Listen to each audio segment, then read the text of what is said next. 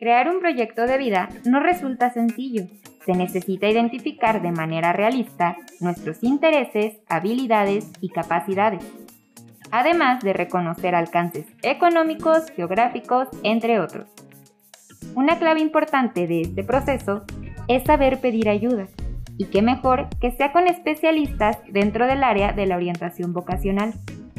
El Instituto Mexicano de Orientación Vocacional y Profesional es una asociación civil creada en 1999 con el objetivo de brindar servicios especializados de orientación en tres áreas. Orientación vocacional, orientación laboral y formación de orientadores educativos. Hoy en el CIPRO Podcast contamos con la presencia de la psicóloga Ana Gabriela Valles Espinosa, colaboradora de esta asociación. Acompáñanos a escuchar la labor que desempeña y no dudes en ingresar a www.ilmovo.club para conocer la oferta de servicios que brindan. Recuerda compartir tus comentarios o dudas. Yo soy Dani Figueroa. Esto es el Cipro Podcast. Somos Guillot, la llave para tu futuro. Bienvenida y bienvenido al podcast del curso Cipro. Podcast curso. El podcast donde encontrarás los recursos que necesitas para iniciar tu camino universitario. Somos yo, la llave para tu futuro. Este es el segundo episodio de la orientación vocacional y me complace estar aquí con una gran invitada. Ella es Ana Valle, es psicóloga. Ella trabaja en el Instituto Mexicano de Orientación Vocacional y pues me da mucho gusto presentarte hoy, Ana. Bienvenida.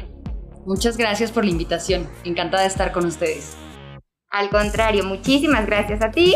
Bueno, como vimos en el capítulo anterior con nuestro invitado Uli, pues existen ahí algunas dudas, incertidumbres para esta importante decisión de pues qué carrera van a, cursar.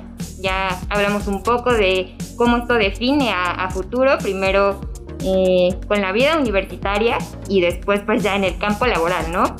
Así que Ana, por favor, eh, compártenos un poco de, tu conocimiento. La primera pregunta sería pues qué motivaciones o miedos pueden enfrentar los chicos al elegir eh, pues su carrera. Claro, y, bueno, ¿no? A partir de la idea de que em, elegir carrera es un proceso único, ¿no? es una de las decisiones más importantes, ¿no? A la edad que nos toca decidir qué queremos hacer eh, de nuestro futuro. Y, vale la pena eh, partir eh, con este punto de que desde que nacemos, ¿no? desde que alguien llega al mundo existen expectativas, desde, desde que los padres conciben ¿no? a un hijo o hija y es como se depositan estas ideas de quién va a ser, qué le va a gustar. ¿no? Entonces, eh, a partir de eso, pues vamos tomando decisiones con base en esas influencias positivas o negativas de nuestro entorno. Muchas veces este error o cuando dudamos, ¿no? titubeamos en la elección de carrera, es porque muchas veces las imágenes que se forman sobre las profesiones no corresponden con la realidad o tal vez por no considerar todas las opciones, ¿no? Todos los factores. Y aquí, bueno, ya en un momento lo mencionaremos, pues estamos hablando de factores internos y externos. Muchas gracias Ana, creo que mencionaste algo súper importante y sí, desde que llegamos a este mundo comienza la expectativa y eso también genera pues un poco de presión sobre los chicos y las chicas. Así que me gustaría hacerte la siguiente pregunta, que es pues, ¿qué pueden hacer ellos eh, cuando se sienten confundidos realmente pues bajo esta presión, bajo estas expectativas que deben de llenar personalmente y socialmente? Claro, y aquí es donde me voy a extender un poquito más porque es justo hablar de estos factores internos y externos. Eh, me gustaría empezar como con la parte de los factores externos, ¿no? Que estamos hablando eh, de la familia, de los amigos, de nuestros profesores, eh, de las redes sociales, de nuestro entorno sociocultural. Em, y cabe resaltar aquí este, y destacar que el, nuestro primer entorno de socialización pues es la familia, ¿no? Cuando empezamos a crecer, nuestros modelos de identificación iniciales son los padres. Y acá en esta parte muchas veces nos encontramos que eh, en, este, en estas expectativas que, que, nuestros padres depositan, muchas veces se empiezan ¿no? a confrontar con las expectativas propias. Cuando empezamos a crecer y es qué quiero yo, pero qué quieren mis padres, y de repente en esta toma de decisiones empieza a ver como mucha presión con respecto a qué espera mi mamá o mi papá de mí, pero qué quiero yo. Y a veces no empata, ¿no? Y entonces en este aspecto hay un trabajo de orientación arduo para ambas partes, ¿no? A los padres y a los chavos, porque al final eh, en este rol como padres eh, vale mucho la pena mencionar que la idea, lo que se esperaría es que padre o madre sean guías o acompañantes, no sean los polos opuestos que es, por un lado, padres autoritarios, padres que es que si no estudias esta, esta o esta carrera, no te la costeo, ¿no? O no te eh, avalo que eso estudies porque pues no es el legado familiar o no es una carrera de verdad y pongo ahí comillas, ¿no? Como un poco desde este prejuicio o estereotipo que se tiene. Y por el otro lado los padres ausentes, que también es un gran problema, que son los padres que solamente te dicen, tú decide y ahí me avisas a dónde te inscribo. Y creo que los padres tienen que estar ahí, escuchando, acompañando, eh, logrando ser ese rol de guías, ¿no? Eso por un lado. Por otro lado, después viene la escuela, ¿no? Salimos de casa y nos vamos a, la escuela y ahí tenemos esos otros modelos de identificación, que son los profes, ¿no? ¿Qué profes sí me laten? ¿Qué materias no? ¿Qué de plano no quiero estudiar? ¿Qué sí? Y, empiezo yo a tener un panorama un poquito más amplio. Después vienen los amigos, que sabemos que los amigos sí son una influencia directa o indirecta, ¿no? ¿A dónde se va mi mejor amiga, mi mejor amigo, mi novio, mi novia? ¿Qué voy a estudiar? ¿Lo que ellos quieren o lo que yo quiero, no? Entonces, estos modelos de identificación, pues en, los lazos de amistad sí influye y, vale mucho la pena como aterrizar si son mis ideas o son ideas de mis amigos, ¿no? Eh, por otro lado, el entorno sociocultural. Es importantísimo eh, mencionar que cada persona viene de un entorno distinto, ¿no? Entonces hay entornos estimulantes o entornos limitantes y todo eso tiene mucho que ver a qué opciones de carreras traigo, ¿no? Pongo sobre la mesa. Eh, y otro punto que sabemos que es ahorita el boom, que son las redes sociales, ¿no? Sabemos que, que muchas veces las redes sociales nos dan modelos de identificación favorables y a veces rayan en este de evaluar algunas profesiones, ¿no? Y eso es desde lo que habla cada persona en sus redes sociales y puede ser muy subjetivo, puede ser, eh, que, puede ser que falta información y que los chavos tienen el bombardeo en las redes y no forzosamente corresponden a su realidad, ¿no? Entonces es muy importante como que aterrizar que todos estos factores externos influyen, ¿no? Eso es por de afuera hacia adentro. Ahora, ¿qué es de adentro hacia afuera? ¿Cuáles son esos factores internos? Que es importante que toda persona se, se analice y se plantee tres puntos. Uno, mi personalidad. ¿Cuál es mi carácter? ¿Cuáles son mis rasgos de personalidad? Cómo soy, cómo trabajo, ¿no? Como cuál es mi, mi, perfil para saber si empata, si es congruente con la carrera que quiero, ¿no? De qué le quiero aportar a la sociedad y un poco desde, desde mis rasgos, ¿no? Mis cualidades. Eh, por otro lado, los intereses, ¿no? Los famosos intereses vocacionales, que es qué carreras me gustan. Eh, qué hacen esos perfiles, dónde trabajan, eh, qué, le aportan a la sociedad, desde qué trinchera, ¿no? Entonces, eh, tener bien claro cuáles son esos intereses y mis aptitudes, ¿no? Esas aptitudes que, que es lo que se te facilita aquello que tienes como habilidad, que se te da más fácil que otras, y la idea es empatar, ¿no? Lo que me interesa con lo que soy bueno o buena. Entonces, si logro ubicar muy bien estos elementos eh, internos, puedo ir como haciendo clic como con, con la información que busque para tratar de tomar la decisión más congruente. Muchísimas gracias Ana, de verdad nos has ilustrado bastante en esta, pues en esta mención de los factores externos y los factores internos. En este punto creo que a ellos se les complica, ¿no? Porque son bastantes puntos como a tomar en cuenta. Y por eso viene la siguiente pregunta, que es, una vez que ellos ya tomaron la decisión, tomando en cuenta pues papás, amigos, sus intereses, sus aptitudes, mm, ¿cómo hacer que se cumpla este objetivo? Claro, lo más importante es trazar un plan de acción vocacional. O sea, al final tengo que tomar en cuenta cuáles van a ser mis metas a corto, mediano y largo plazo. Y yo creo que hay tres puntos clave, ¿no? Para, para alcanzar esta madurez vocacional, que es estar claro, el tener información, porque si yo tomo una decisión de forma impulsiva o eh, un poco dejándome llevar por algunos de estos factores que mencionamos y no tomando en cuenta todo, ¿qué es lo que pasa? Eh, pues corro el riesgo, ¿no? De, equivocarme, de, reivindicar el camino más adelante, ¿no? Entonces, ¿qué hacer? Primero me informo, ¿no? Con información suficiente puedo entonces llegar a un análisis, un análisis profesiográfico, un análisis como de escuelas, em, de carreras, ¿no? Y a partir de ahí es cuando actúo, ¿no? Ya me informé, ya analicé y entonces tomo decisiones. No puedo hacerlo al revés, ¿no? Porque tomo decisiones y me falta información, ¿no? Entonces, si no tengo claro o estoy tan valiente en estos elementos que debo de considerar, no tomo la decisión, ¿no? Entonces, hasta que ya tengo el abanico de posibilidades, hago una listita de pros y contras y voy checando entonces, ya es como llego a un análisis mucho más profundo y entonces mi toma de decisiones va a tener menos riesgos, ¿no? De desertar, de cambiar de carrera, etc.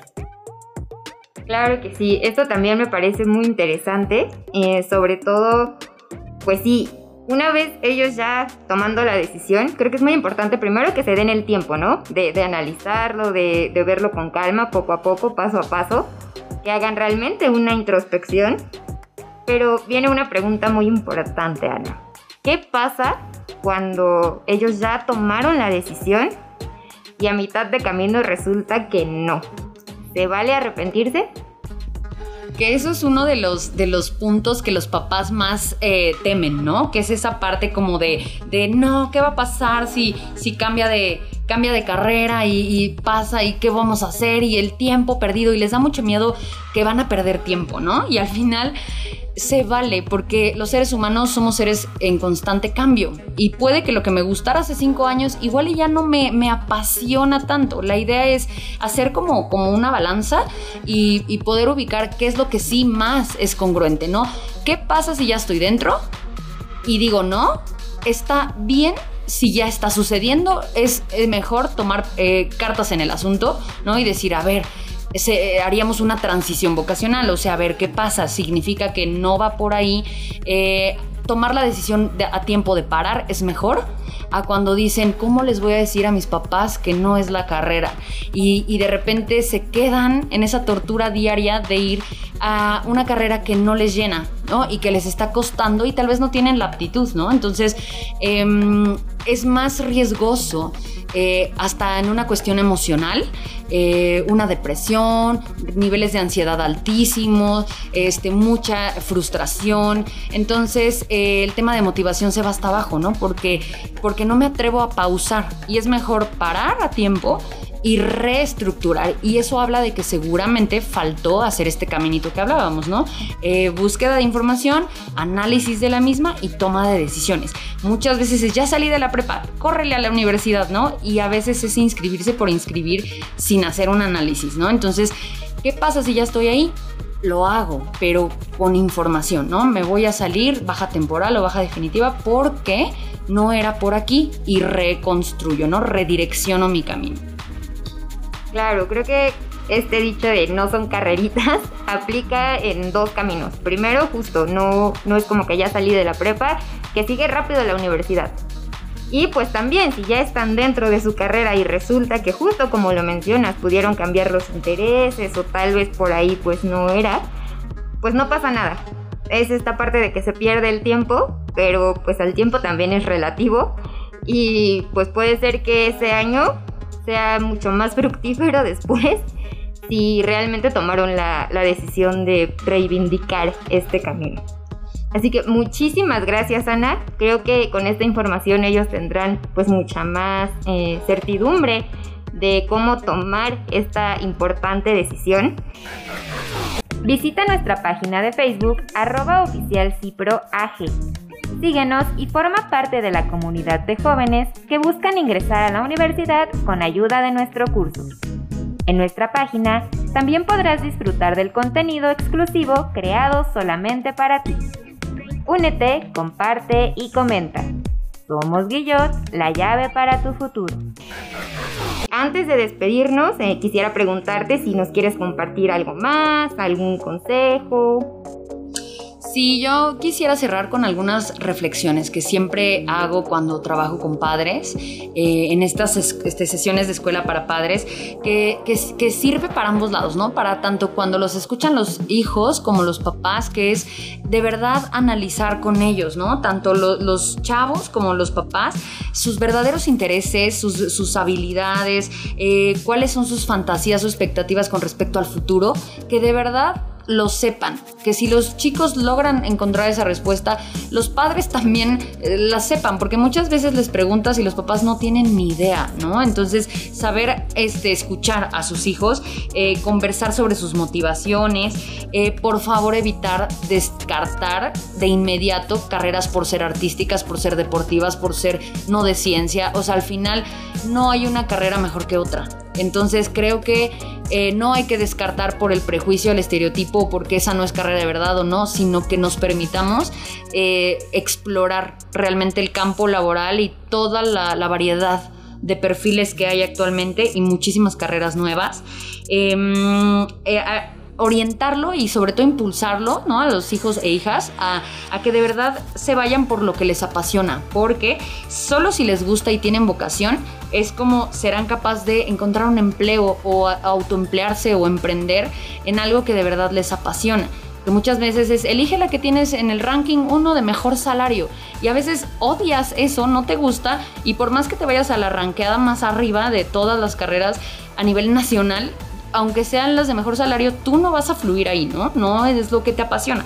Y pues ninguna carrera, ya el último punto, es ninguna carrera garantiza el éxito profesional, ¿no? Mucho va a depender de la actitud que tenga cada estudiante para enfrentar los desafíos y eh, pues las demandas de este mundo actual.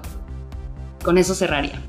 No, pues muchísimas gracias Ana. Creo que con toda esta información, eh, con tu expertise, con tu profesión, les dará mucha más certidumbre a los chicos y a las chicas para que tengan pues mayor facilidad para tomar sus, decisiones. Creo que me parece muy importante este punto del salario. Se, enlaza bastante bien con lo último que mencionaste, que es que pues les puede ir mucho mejor en una carrera que disfrutan, eh, para la que realmente tienen pasión y motivación, que en la que está mejor rankeada, ¿no? Justo por lo que mencionabas, porque si no se hallan ahí, pues no van a fluir y eso pues no los va a llevar a ningún lado. Así que, como yo les mencioné al principio, Ana trabaja en el Instituto Mexicano de Orientación Vocacional y compártenos un poco más, Ana, qué, realizan, qué talleres tienen. Claro, eh, justo con esta finalidad de orientar a los, a los jóvenes eh, que están por elegir carrera, brindamos talleres personalizados de orientación eh, vocacional y en algunos casos redireccionar cuando hay cambio de carrera.